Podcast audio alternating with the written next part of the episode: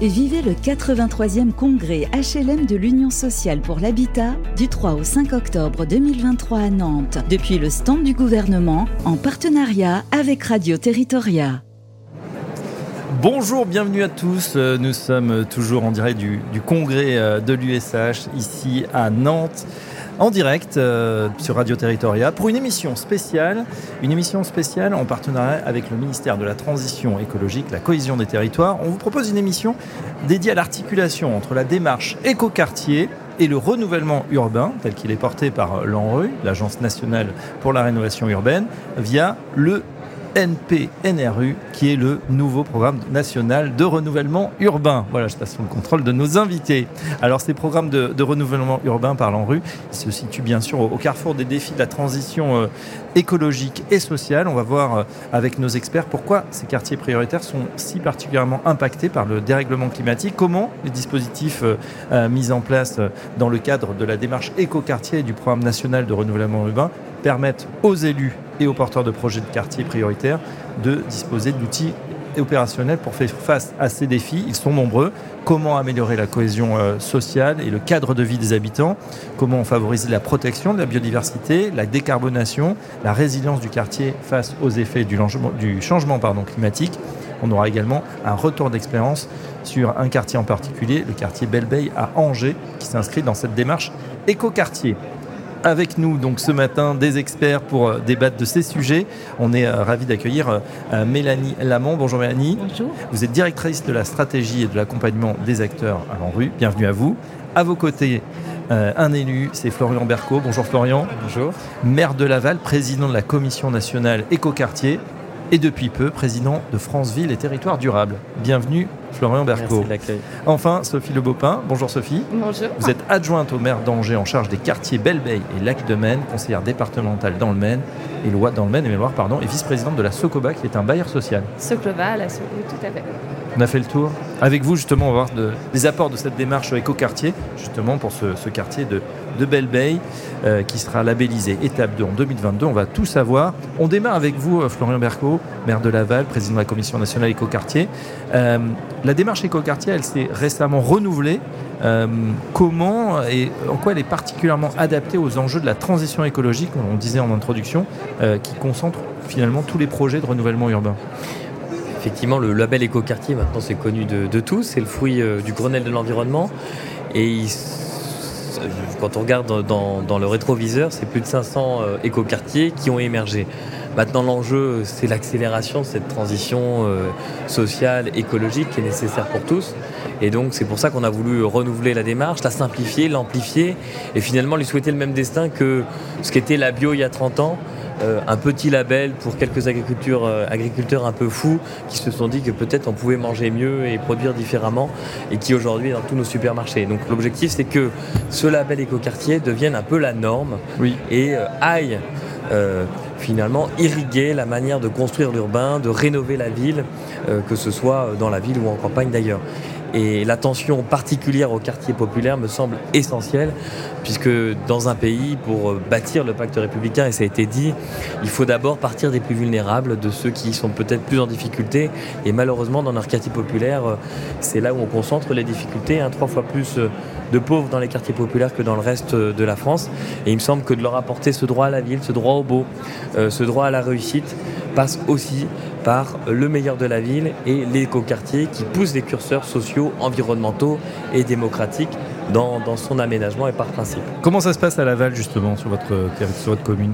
Alors nous à Laval on est en, plein, euh, en pleine rénovation du, grand quartier Saint-Nicolas. On a trois quartiers prioritaires, j'aime pas le mot, je parle de trois quartiers populaires, il y en aurait d'autres d'ailleurs, euh, sur lesquels on travaille à une rénovation en lien avec les habitants et en poussant des curseurs socio-environnementaux. On a dans la nouvelle contractualisation avec euh, l'État et l'ANRU euh, la volonté de développer un écoquartier dans ce grand Saint-Nicolas.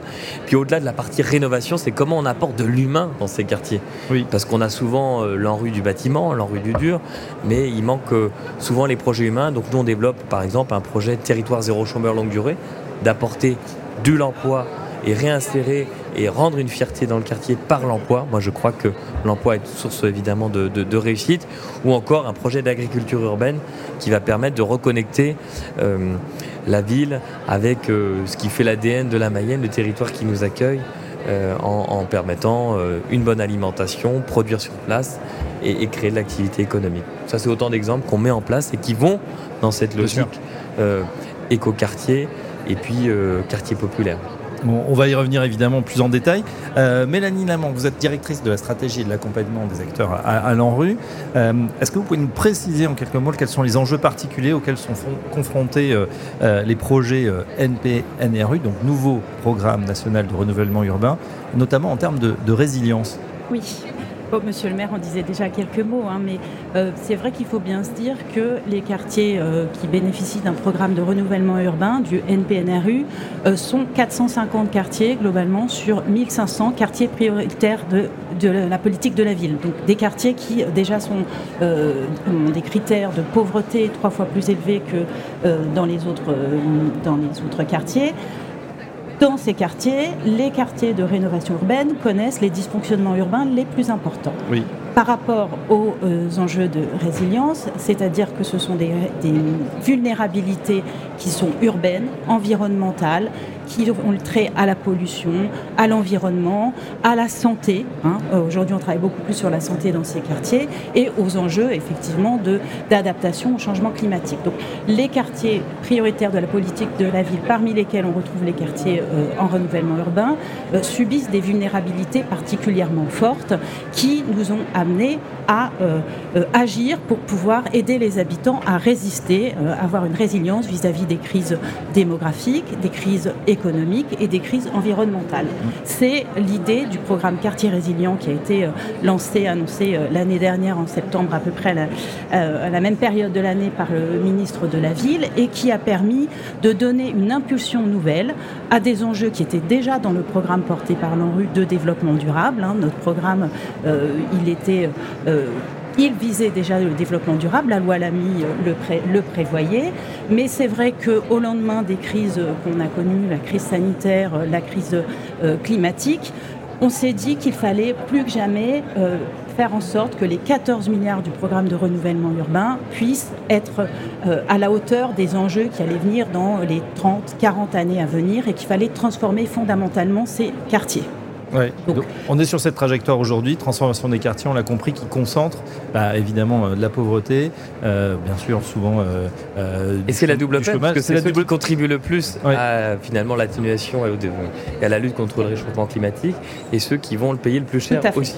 C'est pour ça que l'engagement doit être nécessaire et, et, déterminé. Avec du coup une démarche pour laquelle l'ANRU a pu consacrer 100 millions d'euros. Euh, a pu renouveler des partenariats très forts avec France Ville Durable, notamment avec le CEREMA en lien avec euh, la démarche éco-quartier qui est portée par le ministère, mais aussi avec l'ADEME, les agences de l'eau, pour pouvoir porter ces enjeux euh, de façon partenariale auprès des collectivités qui portent les projets de renouvellement urbain. C'est un enjeu extrêmement important, avec peut-être une particularité dans cette démarche, c'est qu'elle est peut-être plus riche que le, que le NPNRU tel qu'on le portait habituellement, puisqu'on on s'appuie sur trois piliers, un pilier urbain et écologique évidemment, mais aussi un pilier économique. Vous faisiez mention de euh, quartier d'agriculture urbaine, c'est notre démarche quartier fertile qui vise aussi euh, à développer l'activité économique et les circuits courts dans les quartiers, et une dimension sociale, parce que vous le disiez, dans ces crises, face à ces vulnérabilités, pilier social et pilier humain et pilier urbain doivent aller ensemble, et c'est ce qu'on retrouve dans cette démarche. Alors justement, on va rentrer dans le concret avec, euh, vous, euh, Sophie Le Bopin. Vous êtes adjointe au maire à la ville d'Angers, euh, qui porte le projet de renouvellement urbain du quartier Belle Bay et qui est engagé dans cette démarche donc écoquartier. Est-ce que vous pouvez nous expliquer concrètement ce que la démarche écoquartier a apporté à la réalisation de ce projet? Oui, bien sûr. Donc peut-être dans un premier temps situer le quartier de Belle Bay, c'est un des dix quartiers de la ville d'Angers. C'est un quartier qui est un peu atypique, 12 000 habitants, 12 000 étudiants et 12 000 personnes qui viennent travailler dans une zone économique. Euh, pour, euh, pour, situer. C'est un quartier qui est fait à l'envers des autres quartiers. Vous n'avez pas de cœur de quartier, vous avez un îlot pavillonnaire et vous avez tout, à tout autour en fait euh, des logements sociaux ou des logements voilà, collectifs. Et puis en rizière, vous avez un ENS, un espace naturel sensible, euh, qui est l'étang Saint-Nicolas et qui recouvre la moitié du quartier. Donc euh, l'objet de, de, de, de, C'est très grand, c'est très étendu non, c'est pas forcément très, très étendu. C'est écarté de la ville parce que vous avez la Maine qui passe, mmh. qui coupe quelque part le quartier à la ville. Donc en fait, j'illustrerai euh, par rapport à ça, euh, voilà, c'est un quartier atypique et c'est un quartier où c'est compliqué de faire un écoquartier parce que c'est déjà un quartier qui est habité. C'est déjà un quartier qui vit, c'est pas comme une ZAC, on construit quelque chose qui est nouveau. Et euh, par rapport à ça, euh, nous, on a vraiment, on, axe sur, euh, je dirais, il y a cinq axes principaux. Oui. Le premier, c'est se déplacer. Donc, on a fait l'arrivée du tram. On a eu six ans de travaux de tram qui a permis, en fait, de revoir l'ensemble des mobilités du quartier et de travailler sur les mobilités douces. Oui. Aujourd'hui, c'est opérationnel? Aujourd'hui, c'est opérationnel. c'est en phase d'amélioration parce que le, le, tram, il a été mis en pièce service le 7 juillet. Donc euh, on voit comment euh, après, à côté, on travaille toutes ces mobilités. On a travaillé notamment sur un chemin, euh, je donner un exemple précis, qu'on appelle le chemin du petit bonheur, qui était un, chemin qui était utilisé par les piétons mais sans être marqué vraiment. Et là en fait on l'a aménagé de manière paysagère, de manière désimperméabilisée pour avoir un confort, de l'accessibilité même pour les personnes handicapées ou mobilité réduite, pour traverser le quartier de long en large sans avoir autour des voitures, euh, etc. Donc c'est un confort de vie euh, qui, euh, qui, change tout. Ben on sait, puisque la mobilité, effectivement, le déplacement, c'est un des irritants quand on met trop, trop de temps. Exactement. donc là, ça s'est grandement amélioré. On, fait, alors, comme il y a cinq axes, on fait assez rapidement pour faire réagir les autres intervenants. Qu'est-ce qu'il y a d'autre? Euh, euh, donc, par rapport à ces axes-là, ce qui est important, c'est de voir aussi qu'on est un quartier où il y a 50% de familles monoparentales, beaucoup de femmes avec un problème d'emploi et euh, de mobilité. Justement, on fait aussi l'apprentissage du vélo par certaines associations parce qu'il faut accompagner aussi ce développement de mobilité. Sur le deuxième axe, c'est plutôt la nature en ville, c'est comment on infiltre le parc à l'intérieur du quartier. Quand il a été construit, ce quartier, c'était dans les années 50-60, c'est-à-dire que c'est du bitume partout, des trottoirs, du stationnement. Euh, c'est un quartier qui est fait sur du schiste en plus, donc euh, voilà, euh, c'est un peu plus compliqué. Donc c'était très minéral, très, très, minéral. finalement, à, l'envers de, ce qu'on prône aujourd'hui. Hein. À l'envers de ce qu'on prône aujourd'hui. L'artificialisation. L'objectif à la fin de la rénovation urbaine, c'est d'avoir 40 à 50% de désimperméabilisation des, des, sols. Donc on renature la renaturation. On renature, on retravaille sur les rues avec des imperméabilisations de tous les stationnements, mise enfin on met des arbres et on change vraiment les espaces de, de, l'ensemble des, des, rues aussi. Donc il y a un vrai travail aussi sur euh, les espaces publics, les espaces de proximité. Oui, attends, on va faire réagir quand même Florent Berco. C'est vrai que c'est important ces deux axes. Bon, il y en a d'autres évidemment, mais mobilité, euh, renaturation, déjà c'est des axes extrêmement forts et on a l'impression que c'est les, les, sujets du moment. On l'a vu euh, et on y est, je pense, de plus en plus sensible. Il suffit de regarder la météo de ces, mmh. voilà, ces derniers mois, ces dernières semaines. Tout à fait. Il y a un enjeu de désenclaver. je pense que c'est un très bon exemple que le quartier de Belleveille à Angers de désenclaver, à la fois de redécouvrir ce qui était une frontière avec euh, le parc Saint-Nicolas, recréer une couture et finalement euh, en faire un seul et même quartier, parce que c'est une chance extraordinaire d'avoir un parc de nature. On a la même chose à Laval avec le quartier de Saint-Nicolas qui est lié à une plaine d'aventure, 20 hectares de nature, mais qui ne sont pas utilisés. Finalement, il y a une sorte de frontière naturelle et les gens ne se l'approprient pas. Donc, je crois que c'est comme on dans ces quartiers populaires euh, on recrée du lien avec le reste de la ville, parce que souvent c'était des enclaves, avec un boulevard périphérique, avec euh, euh, des grandes avenues, ou alors une frontière naturelle qui n'était jamais franchie. L'objectif, c'est comment on, crée des coutures autour de ces quartiers populaires, en plus de les rénover par l'intérieur. C'est vrai que là où la puissance publique peut intervenir, c'est sur l'espace public. L'espace public, c'est le lieu du commun, c'est le lieu de la fabrique du vivre ensemble, et 80% d'une ville, ça reste des espaces privés. Heureusement, on a quelques bailleurs sociaux qui sont là et qui nous aident quand même à rénover le parc privé, ou euh, semi-privé ou semi-public. Et les espaces publics doivent être vraiment au cœur de l'action du plan de rénovation urbain, en tout cas on, le milite. Et juste pour dire une petite précision, les écoquartiers ne sont pas destinés à des quartiers en extension, bien au contraire, surtout à réparer la ville et refaire la ville. Et c'est pour ça qu'il faut se doter d'outils.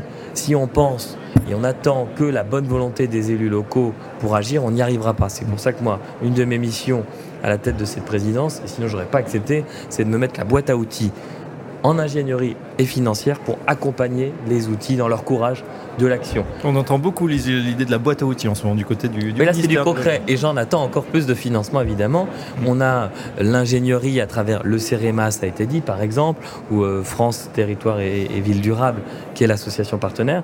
Et puis financièrement, je sais que le ministère est, est, est très engagé, l'ANRU. Et je pense qu'on pourrait aller encore plus loin avec la Banque des Territoires, par exemple, avec des taux bonifiés pour la rénovation dans ces écoquartiers, et pourquoi pas demain de la subvention ou du fonds friche ciblé d'abord dans les quartiers populaires. Ça me semble être essentiel et les propositions que je voulais euh, soumettre au débat.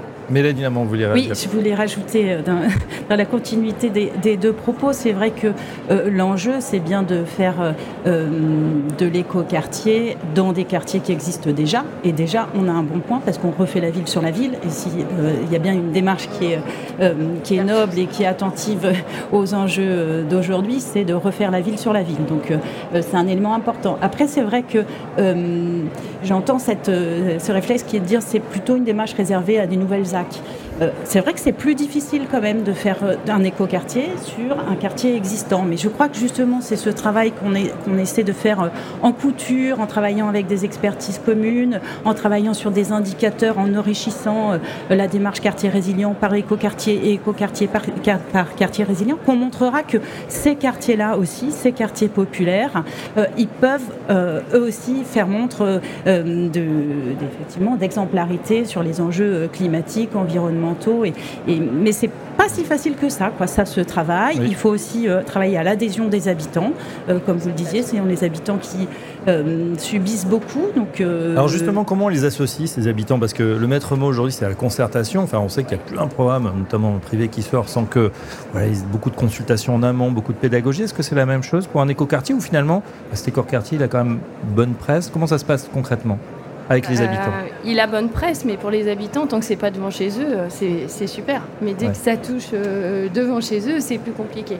Donc il faut. Et puis les nuisances, hein, le tram, Alors, on sait ce que c'est. En plus, ça dure quelques années de travaux. Donc on travaille aussi sur voilà comment comment on vit la transformation du quartier. Et puis sensibiliser les gens aux concertations. Euh, nous, c'est plus de 700 euh, participants euh, à des rendez-vous. Et c'est comment on arrive à avoir des nouvelles personnes. Donc, on travaille sur la concertation avec des balades sandwich, oui. par exemple. Des, pardon Balades sandwich. Ah, c'est quoi C'est-à-dire, bah, le midi, vous venez, vous faites la balade du quartier et en fait, en même temps, vous apportez ce que vous aimeriez, ce qu'il qu faudrait changer.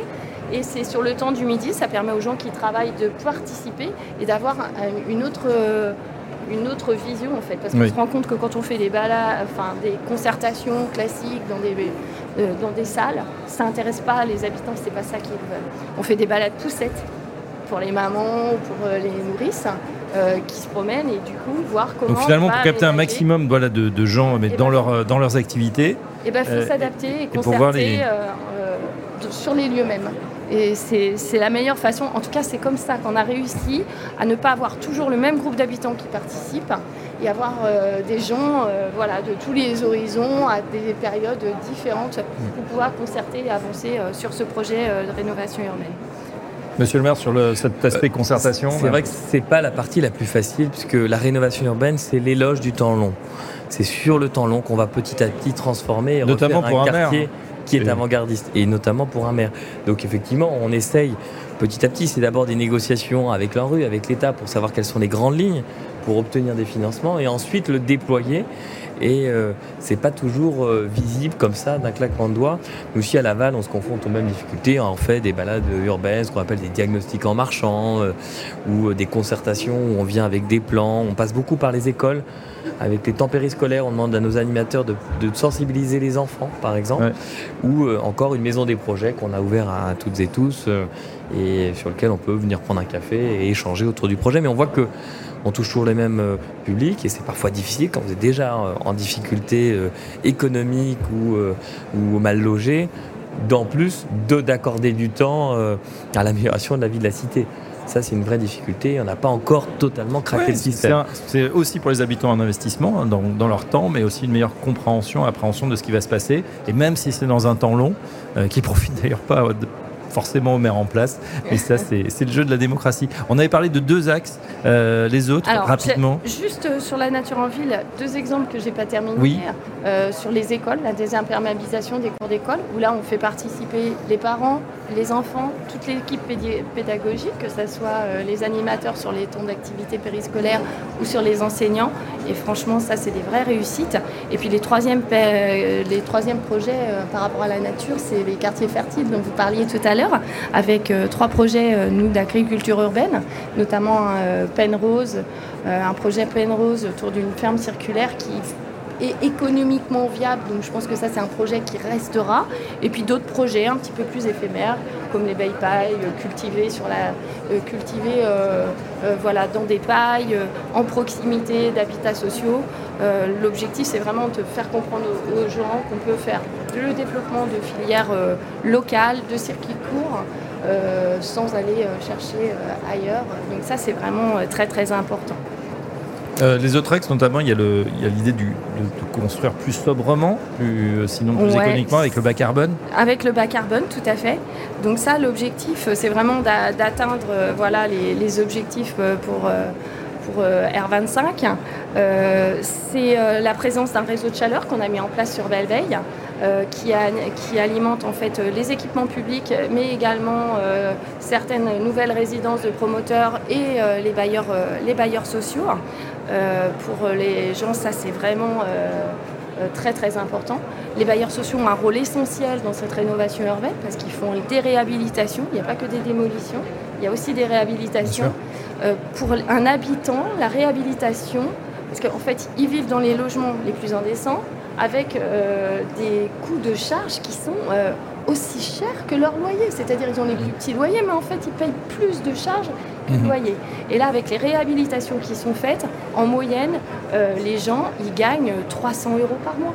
Donc sur des salaires petits. Notamment sur les charges de bien sûr d'énergie hein, qui, sur les charges qui ont explosé depuis deux ans. Ça c'est très important parce qu'en fait, du coup, on apporte du confort thermique à l'habitant, on apporte de l'économie l'économie euh, financière, c'est-à-dire ça coûte beaucoup moins cher, du pouvoir d'achat, et puis on leur apporte un cadre de vie qui est quand même bien supérieur à ce qu'on pourrait faire.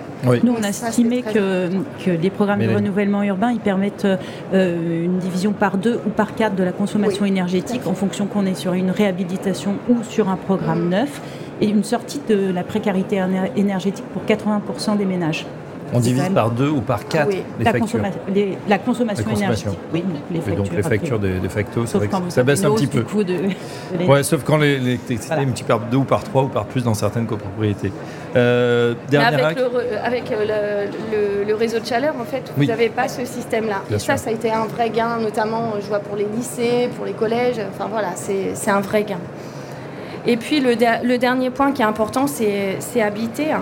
Euh, c'est habité, c'est-à-dire qu'on a fait euh, une charte avec euh, les promoteurs et les bailleurs pour avoir au moins 25% de logements abordables, pour avoir aussi, voilà, refaire avec des matériaux biosourcés, voilà, vraiment réglementer cet aspect-là. Sur le bas carbone aussi, on travaille beaucoup avec le territoire intelligent. 33% de réduction de consommation d'eau pour les arrosages des parquets jardins, 66% rien qu'au niveau de l'agglomération en changeant les LED, euh, l'éclairage public, et avec un, une diminution euh, en fonction euh, de l'heure. Par exemple, de 17h, là cet hiver, de 17h à 20h, on va éclairer un petit peu moins. Et puis à partir de 20h à 22h, encore un peu moins. Et puis après, on laisse juste un petit filet. Oui, c'est ça. Il y a un enjeu aussi de ne pas éteindre complètement. Voilà. voilà. Il y a la sécurité, la ça, c'est important. Mais ça, c'est un Même chose à, Laval, là, sur, parce que l'éclairage a fait couler beaucoup d'encre. On a signé alors, ce qu'on appelle un prêt Intracting. Je fais de la pub pour la Banque des Territoires. Donc, c'est un prêt vert. C'est à travers les économies d'énergie, c'est financé, ça s'autofinance. Effectivement, on va passer en 100% LED tout l'éclairage, même si le gros de la facture pour une ville reste quand même le chauffage à 80%. L'éclairage public, c'est un gros à la marge, c'est les 20%, mais c'est important de le faire, évidemment. de le faire. Il n'y a pas de petites économies en ce moment. Oui, mais le gros, le gros, ça va être le décret tertiaire. C'est comment petit à petit on rénove tous les bâtiments publics et de les mettre aux normes euh, environnementales. Sincèrement, avec les budgets d'investissement que les collectivités ont, ça ne marchera pas si on n'a pas de coup de pouce euh, de l'État ou si on a une capacité à faire une dette verte dans les collectivités, pour les collectivités locales. C'est ce que vous appelez de vos voeux C'est ce que j'appelle de mes voeux. Avec Eric Lombard, on est aligné. Le président de la Caisse des dépôts le dit. Hein, il faut s'endetter pour assurer la transition. Moi, j'ai pas peur de le dire. Il y a de la bonne dette et de la mauvaise dette, un peu comme le cholestérol. Et donc, la bonne dette, c'est celle qui s'endette pour l'avenir, pour les générations à venir. Et la mauvaise dette, c'est quand on finance du fonctionnement par l'emprunt, évidemment. Mais je crois que la dette ne doit pas être un sujet politique, plutôt un sujet, un moyen d'action. Et, une, collectivité qui sous-investit, une collectivité qui est mal gérée. Oui, surtout que c'est de l'investissement pour faire des économies in fine. Euh, on ne sait pas où demain où sera le, coût de l'énergie et c'est vrai que c'est indispensable. Euh, sur euh, justement, j'allais dire ce passage à l'échelle, est-ce qu'on peut aller plus loin Mélanie Lamont, est-ce qu'il y a d'autres, cette démarche éco-quartier, on voit qu'elle fonctionne hein, depuis 2009. comment aller plus loin aujourd'hui? Comment voilà, passer encore plus à l'échelle pour tout l'ensemble de ces quartiers. Enfin, La démarche qu'on porte, euh, quartier résilient, elle permet d'accompagner de façon renforcée 50 territoires. Oui. En même temps, il y a un accompagnement des 450 quartiers en rénovation, en renouvellement urbain qui est proposé par l'agence au travers d'un programme de formation, d'animation, de webconférences euh, organisées avec des partenaires, avec des cartes blanches de l'ADEME, des agences de l'eau, euh, pour accompagner l'ensemble des porteurs de projets qui n'ont pas forcément pu rentrer dans les 50 quartiers euh, fortement accompagnés. Donc ça, c'est quelque chose d'important. Et puis, on a aussi demandé à tous les porteurs de projets d'organiser, chaque année, il y a une revue de projet des projets de rénovation urbaine qui est organisée, et d'avoir un angle, une, lecture de la résilience des projets, appuyée par une grille d'analyse qui a été là aussi partagée avec le réseau des, des écoquartiers pour aider les porteurs de projets à identifier les vulnérabilités des quartiers, les marges d'amélioration et ce qui peut encore être changer dans un, moment où les quartiers ne sont pas encore en pleine opérationnalité, où on peut encore changer un peu un cahier des charges pour massifier cette, cette, cette démarche-là, au moins sur les 450 quartiers d'intervention de, de l'ANRU. J'ai une dernière question, c'est sur l'évaluation justement de ce qu'on a déjà fait. Est-ce qu'on mesure l'amélioration, que ce soit euh, s'il y a un euh, bonheur universel, en tout cas le bonheur des habitants, est-ce que, ou même sur ces politiques, on peut, on peut flécher, on peut arriver à voir avant, après euh, l'amélioration? C'est un des objectifs d'évaluer. Alors je voulais juste revenir moi pour euh, comment, comment faire. J'ai une proposition à soumettre au débat. Je suis là aussi pour... Euh, ah bah on y va, allez. mais pour concilier économie et écologie quand même, et il faut changer le modèle économique. Et pour changer le modèle économique, ça passe pas. Si on pousse tous les curseurs sociaux, environnementaux, démocratiques, ça coûte plus cher et ça ne passe pas. Moi, une des propositions qui pourrait être faite, c'est du portage foncier. Je crois que ça y est, on commence à distinguer la propriété de l'usage du logement, et je crois que les, les bailleurs sociaux sont prêts à agir là-dessus. Maintenant, il faut plus qu'accélérer, il faut démultiplier fortement les OFS. Et donc finalement, en sortant le prix du foncier, on retrouve 20% de capacité à investir pour la transition ou pour mettre du logement social. Ça, c'est quand même assez important dans les opérations immobilières. Donc euh, multiplier les démarches BRS. Euh, Tout à fait, je pense que là, il y a vraiment quelque chose à faire avec une méthode à la française de coopérative, de portage foncier avec les collectivités, l'État et peut-être des foncières privées. Je pense qu'on peut y aller très, bah oui, le mot est passé en tout cas. Mm. Très bien. Euh, Sophie. Oui, c'est ce qui se passe. Euh, c'est ce qui se passe sur Angers. On, s'est regroupé avec un autre bailleur social. On a créé une société qui s'appelle Alti et euh, dans laquelle on travaille en fait justement à, mettre en place un OFS à l'échelle de l'agglomération. Et un autre point que je voulais quand même signaler qui est important, c'est pour les démolitions. On travaille énormément sur le recyclage des matières. Euh, aujourd'hui, voilà, c'est quelque chose qui n'était quand même pas fait il y a quelques années. Euh, nous, je sais que sur le quartier de Belleveille, on travaille avec une start-up qui s'appelle Matière Grise et euh, qui vise vraiment à recycler, à réutiliser les matériaux. Donc, ils font une première visite avant la démolition et ils regardent après comment ils arrivent à dispatcher et à, à réemployer en fait tous ces matériaux. Ça, c'est vraiment important parce que c'est vertueux. Ben voilà, en tout cas, on en sait un petit peu plus sur cette démarche euh, éco-quartier et puis le renouvellement urbain porté euh, par l'ANRU. Un grand merci à, vous qui nous avez euh, écoutés. Merci bien évidemment à nos invités du jour, Mélanie Lamont, directrice de la stratégie de l'accompagnement des acteurs à l'ANRU, Florent Merco, maire de Laval, et Sophie Lebopin, adjointe au maire d'Angers en charge des quartiers Belle-Beille et Lac de Maine. À très bientôt sur Radio Territorial. Vivez le 83e congrès HLM de l'Union sociale pour l'habitat du 3 au 5 octobre 2023 à Nantes, depuis le stand du gouvernement en partenariat avec Radio Territoria.